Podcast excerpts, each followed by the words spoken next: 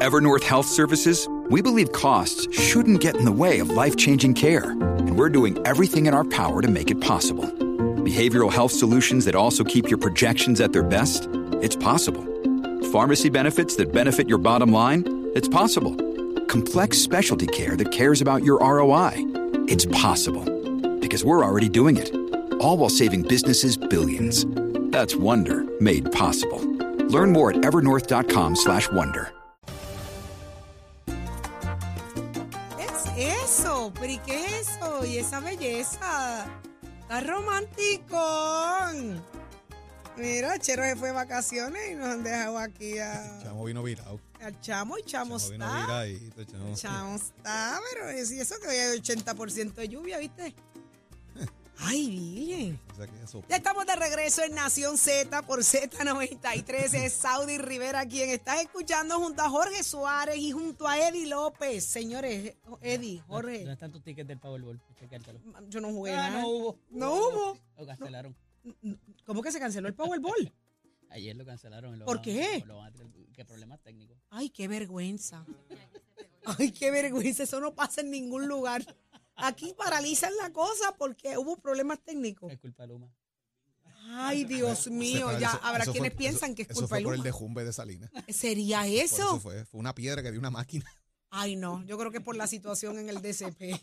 También puede ser. puede ser, Cualquier ser. cosa es posible, señores, en este país. Dicen que va a ser llevado a cabo este martes, así que aquellos que están pendientes, el martes por la mañana. Eso está se va a bien llevar el sorteo feo. a cabo que no se pudo llevar anoche. Eso sí. siembra hasta eso, que inseguridad. Este martes, para que le Cosa aclares a Saudi que martes es 8 Es y hoy. que es elecciones, que es ¿Y hoy. qué es 8? El midterm es hoy. Hoy son las elecciones. Hoy está todo el mundo votando en Estados Unidos. es Vamos a ver qué pasa eh, si la Cámara, Biden, sal de ese cuerpo. si la Cámara eh, cambia a republicana, de igual manera el Senado, o qué vamos a ver ahí, si la cuestión se divide, eso va a ocurrir hoy. Así que usted pendiente acá, Nación Z.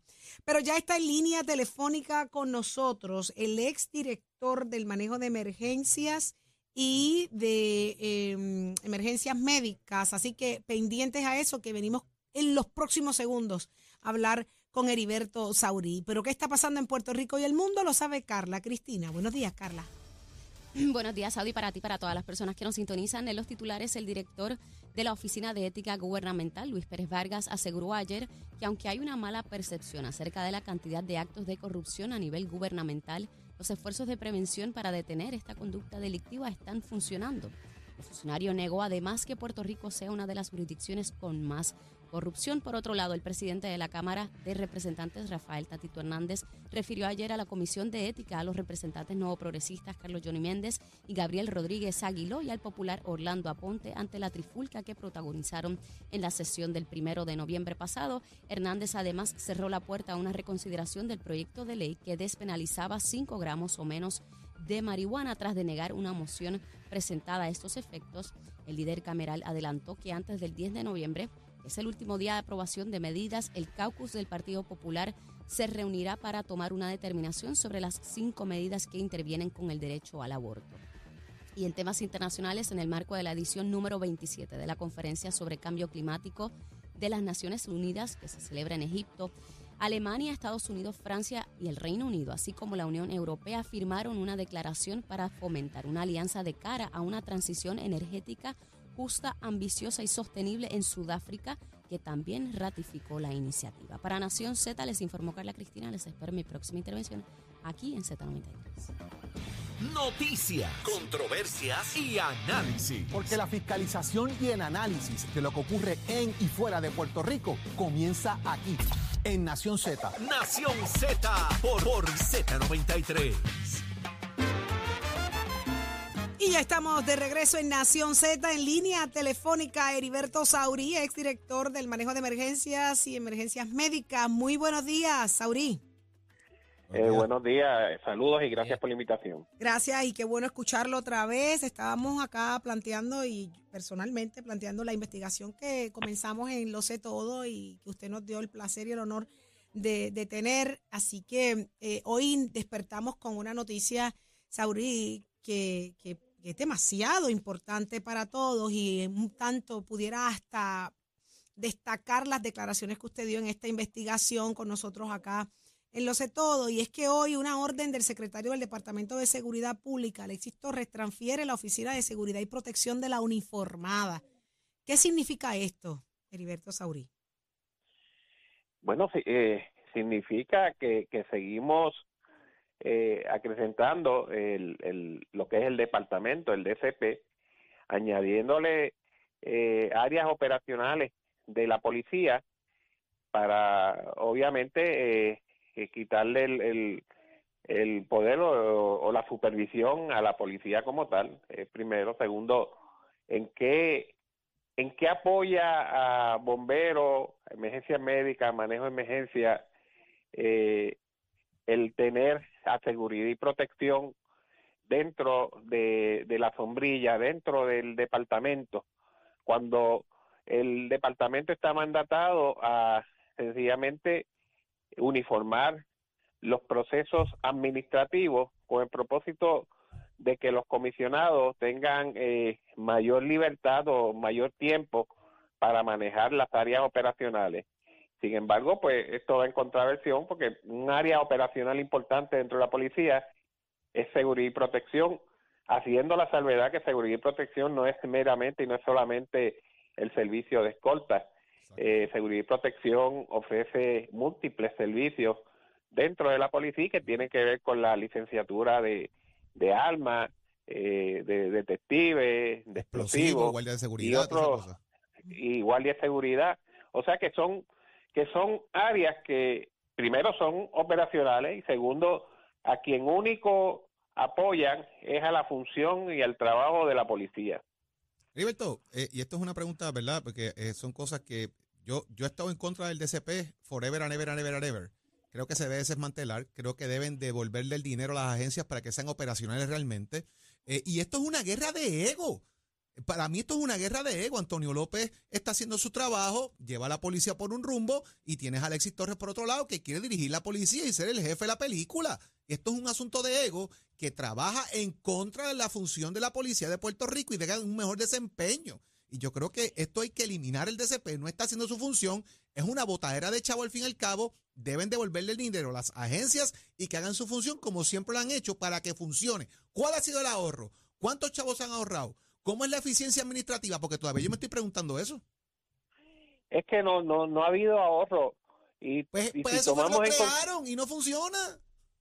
y, y si tomamos un, un solo renglón, un solo renglón como ejemplo, todavía seguimos pagando los espacios en pies cuadrados de, de áreas de oficina y las demás agencias le siguen le seguimos dando mantenimiento, todavía tienen seguro eh, eh, y de esa perspectiva no ha habido ahorro, no eh, se ha reducido o, no ha habido reducción en el personal administrativo al, al unirlo en un solo edificio. Definitivamente lo que se le añadió fue una capa de eh, burocracia que y la burocracia tiene sus costos.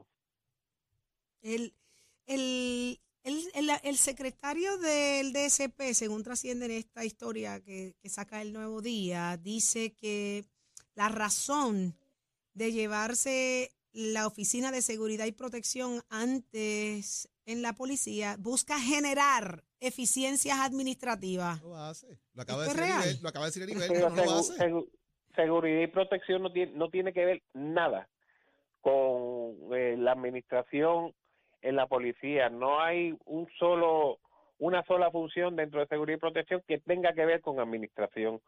La administración eh, ya ya está cubierta eh, tanto por el DCP como lo que queda en la policía. Por lo tanto, eh, eso es un, un cliché que, que compran a la gente con, con ese con, con- esa expresión. Saurí, eh, tra- tr- trasciende también que en el día de, y estoy, estoy leyendo directamente eh, de la historia que, que sale hoy, vemos también cómo eh, Antonio López trata de lucir eh, lo más political correcto dentro de lo difícil que está ocurriendo. Eh, ¿A qué le teme Antonio López para, para, para Bueno, decir lo que está sí. ocurriendo y lo que esto pudiera afectar a la uniformada?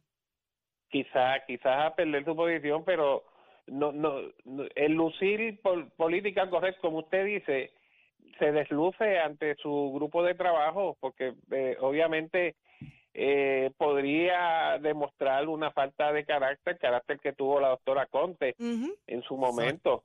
Eh, si él quiere eh, apoyar a sus policías, pues debe apoyarlo en todas las dimensiones. Y, y él sabe, él sabe y él es buen policía, buen oficial, una persona sumamente preparada y comprometida.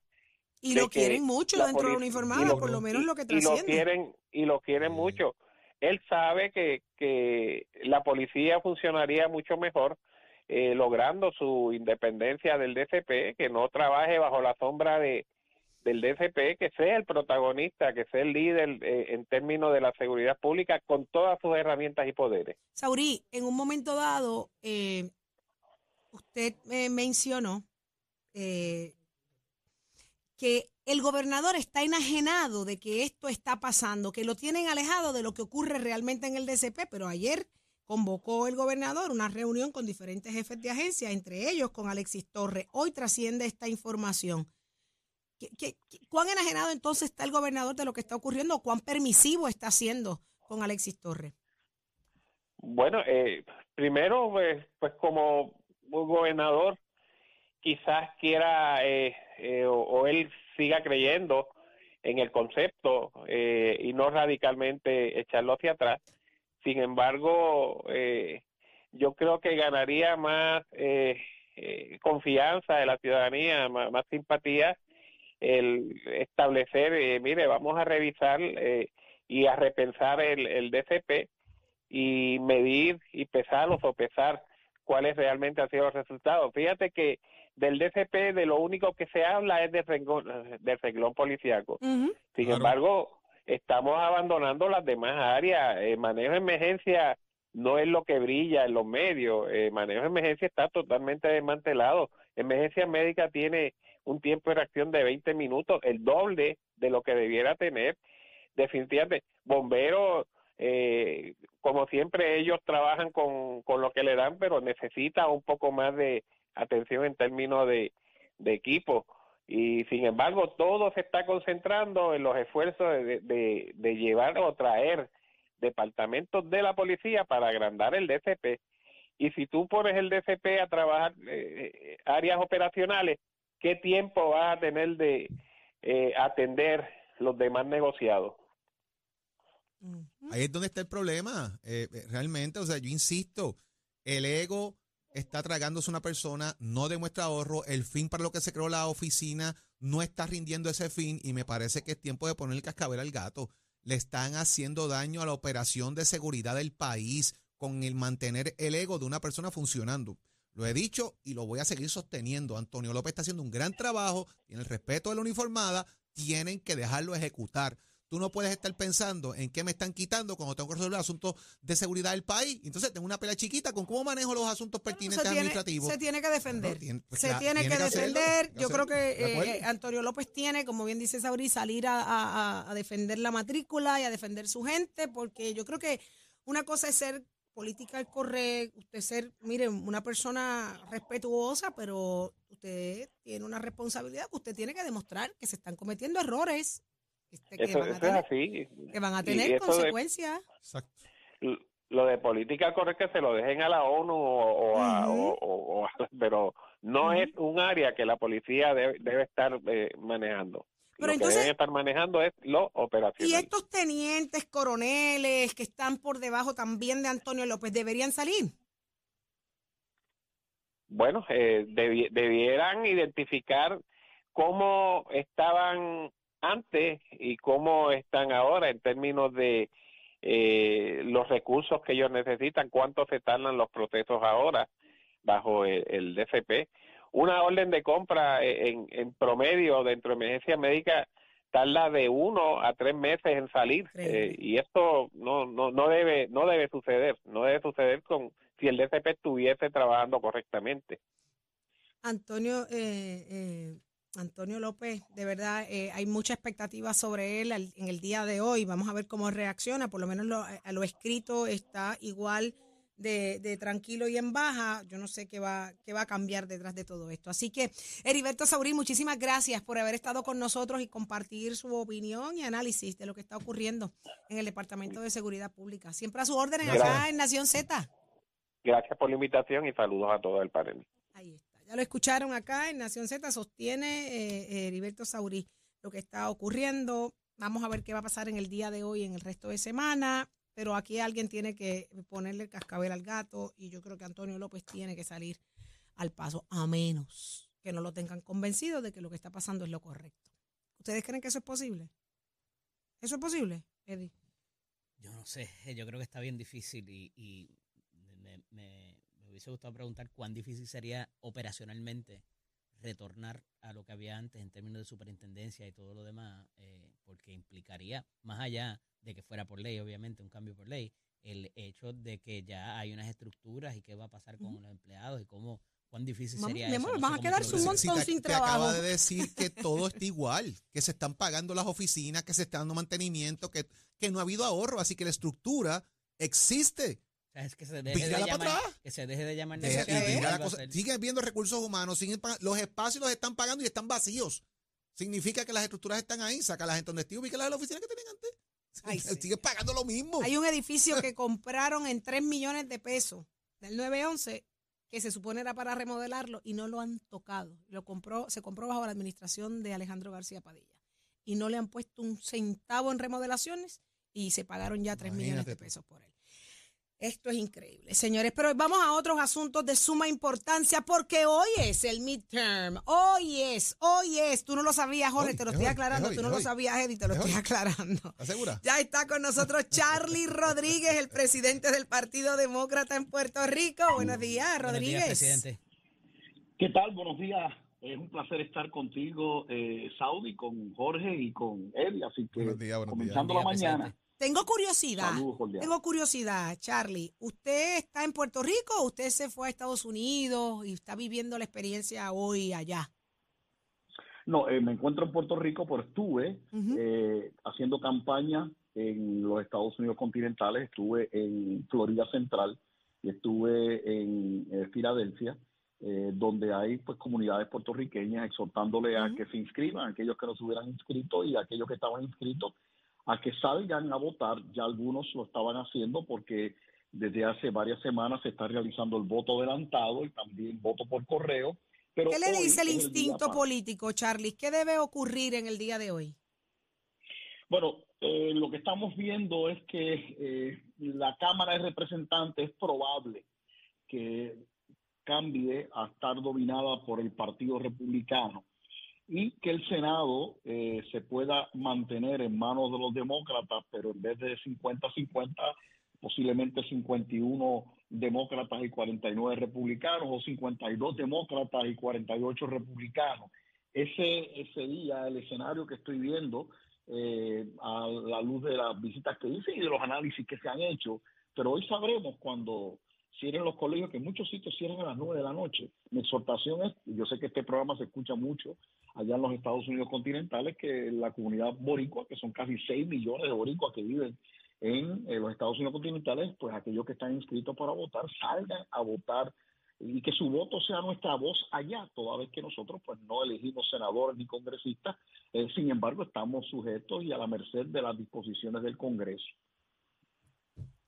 Charlie, las implicaciones que puede tener un cambio en que eh, los republicanos dominen la Cámara eh, Federal para Puerto Rico en cuanto a lo que represente atrasar o adelantar las causas de, de Puerto Rico, primero en cuanto al estatus político, porque hemos visto algunos republicanos haciendo señalamientos que perderían poder eh, los congresistas y representación si se añade a Puerto Rico como Estado. Esa es la campaña que los republicanos están llevando, lo hemos visto en las redes sociales de alguna forma, y también el tema de lo que puede ser la paridad de fondos en Puerto Rico en cuanto al Medicare y Medicaid. Sin duda, Jorge, eh, el Partido Republicano de hoy no es el Partido Republicano de hace, digamos, 10 o 20 años. Este Partido Republicano es el partido de Trump. Está hecho a la imagen y semejanza de Donald Trump. Y en ese sentido, las eh, posiciones sumamente derechistas, eh, hasta en algunos casos que rayan en los racistas, eh, han dominado ese partido. Y aunque el Partido Republicano tiene en su plataforma conceder la estadidad para Puerto Rico, eh, se están oponiendo a ella. Fíjate que cuando hubo la consideración de la medida de consenso en el en el Comité de Recursos Naturales que tiene jurisdicción sobre Puerto Rico, la Cámara Federal. Eh, los republicanos, con excepción de la eh, comisionada residente eh, Jennifer González, todos los republicanos votaron en contra. En términos de los programas de paridad, desde que llegó Joe Biden a la presidencia y los demócratas han estado aprobando leyes que nos dan paridad. Por ejemplo, en el caso de lo que era el crédito contributivo por niño, ¿verdad? Antes era en Puerto Rico se ha aplicado solamente de tres niños adelante. Pues ahora ya se aplica a que aunque tengas un solo niño, tengas ese beneficio, igual que ocurre en los Estados Unidos continentales. Joe Biden presentó la legislación para extender el programa del SSI a Puerto Rico, un programa importante para nuestra población envejeciente que sea eh, pobre y para los eh, no videntes e impedidos, un programa que no hay en Puerto Rico y que puede representar hasta, hasta 800 dólares mensuales eh, para una persona pobre eh, clasificada, ¿verdad?, en esa en esas categorías que te mencioné.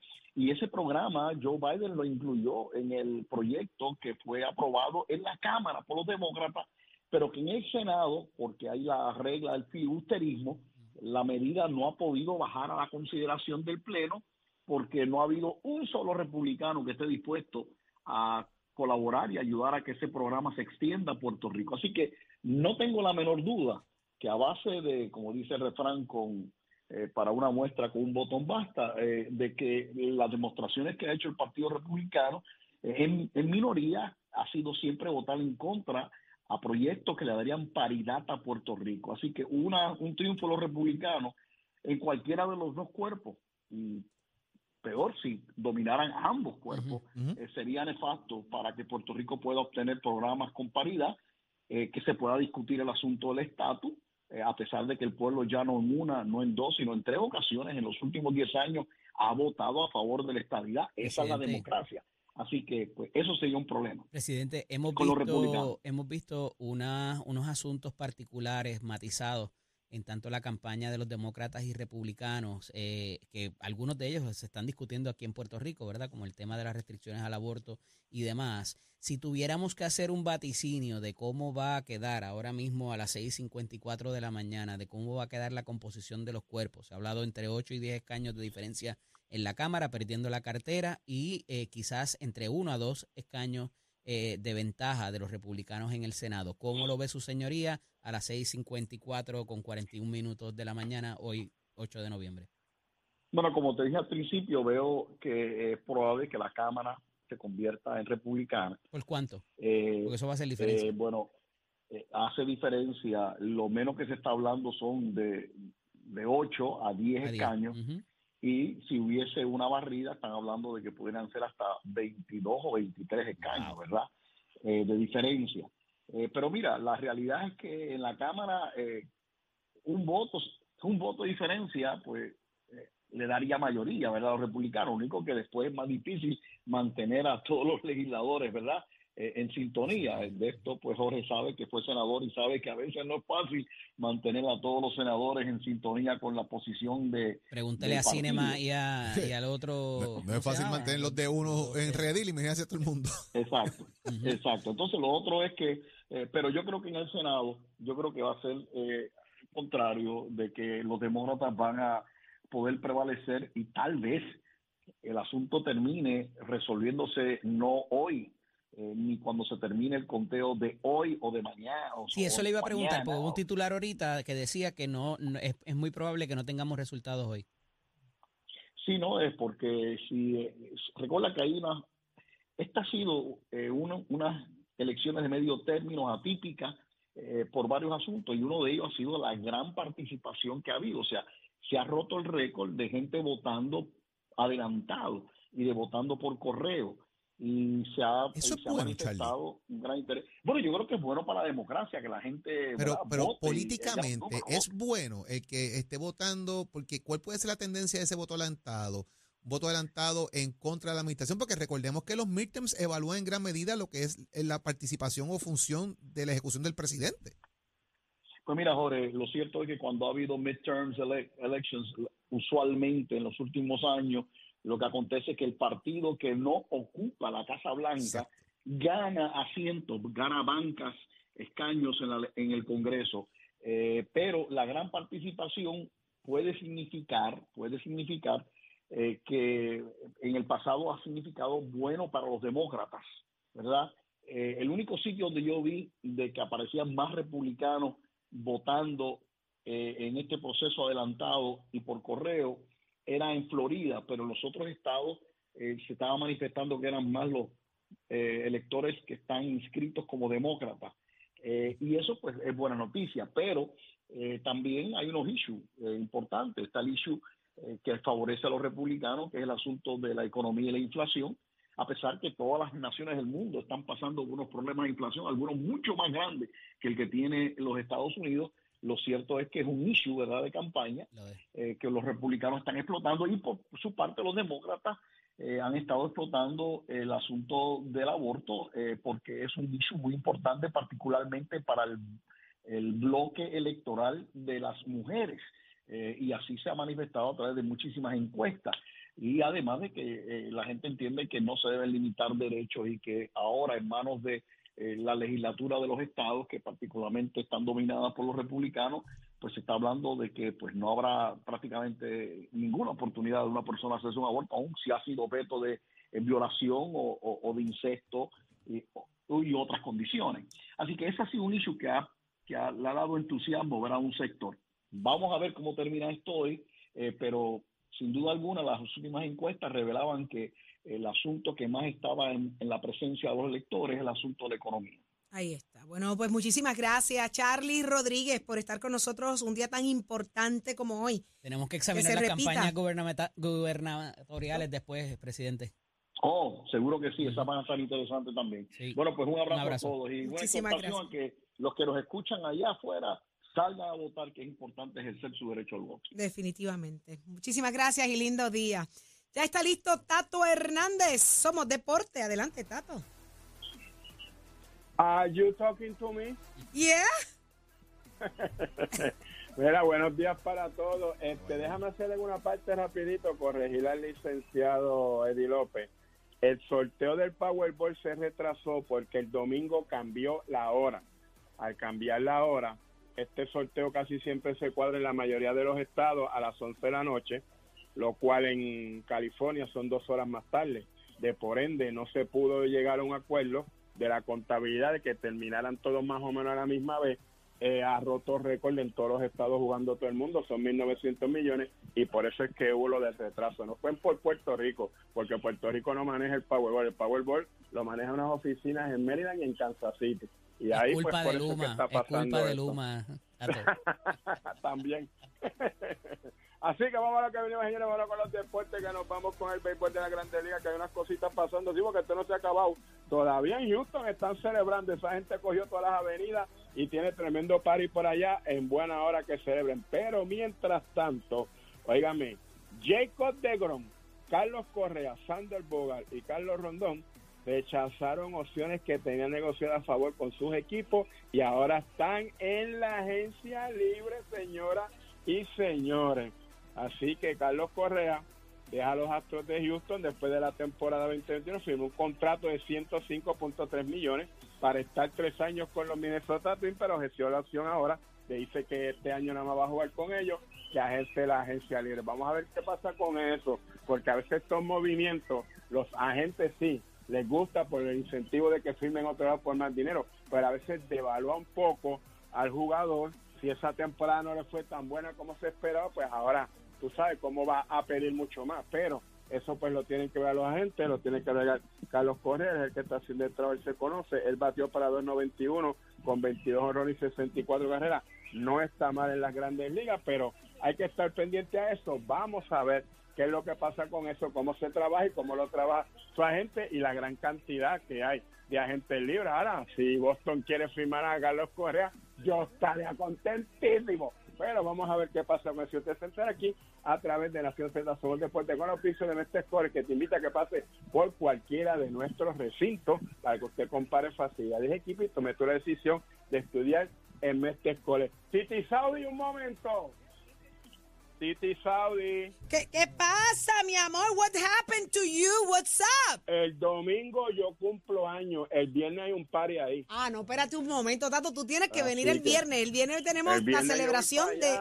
Mira, aquí se va a celebrar el cumpleaños del chamo. Sí, es que a un bacon. Melvin cumple año, cumplió año ayer, se va a celebrar el viernes. Faltas tú y Achero que no está. Eh, El achero que no está, el achero cumpleaños hoy. hoy Por día, eso, que- por eso. o sea que, que el bizcocho que guardó Leo en la nevera, que me lo den a mí y me prendan una vera. pues el viernes llegale hasta el estudio porque entonces vamos a celebrar el cumpleaños a los cuatro. Claro que sí, vamos para allá a hacer un party, así que Dios oiga, mí me chamo, encanta la llévesela, fiesta. see you Friday, see you Friday. See you Friday, baby.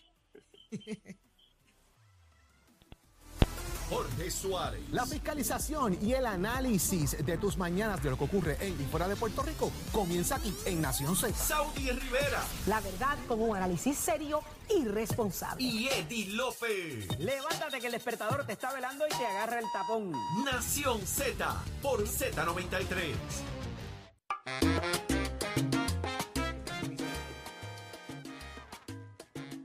Tengo en línea telefónica ya a Yesenia, que está lista para hablar con nosotros precisamente. Yesenia Merced de Power Solar. Es momento de cambiar esa energía renovable. Yesenia, buenos días.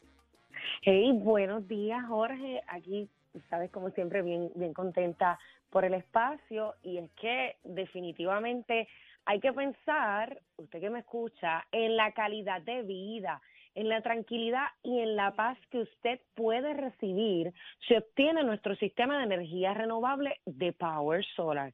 Situaciones como eventos atmosféricos que ya usted conoce, apagones y aumentos son muy comunes en Puerto Rico, pero usted podría cambiar su situación y disfrutar de los beneficios de la energía renovable con Power Solar. Estamos hablando de seguridad energética, independencia energética, pago fijo y esta inversión va a ser para ti, vas a tener un pago fijo, inversión para ti y por supuesto es una inversión que vas a hacer por un tiempo determinado y es un sistema que te va a brindar servicio para toda la vida. Así que, ¿qué debo hacer?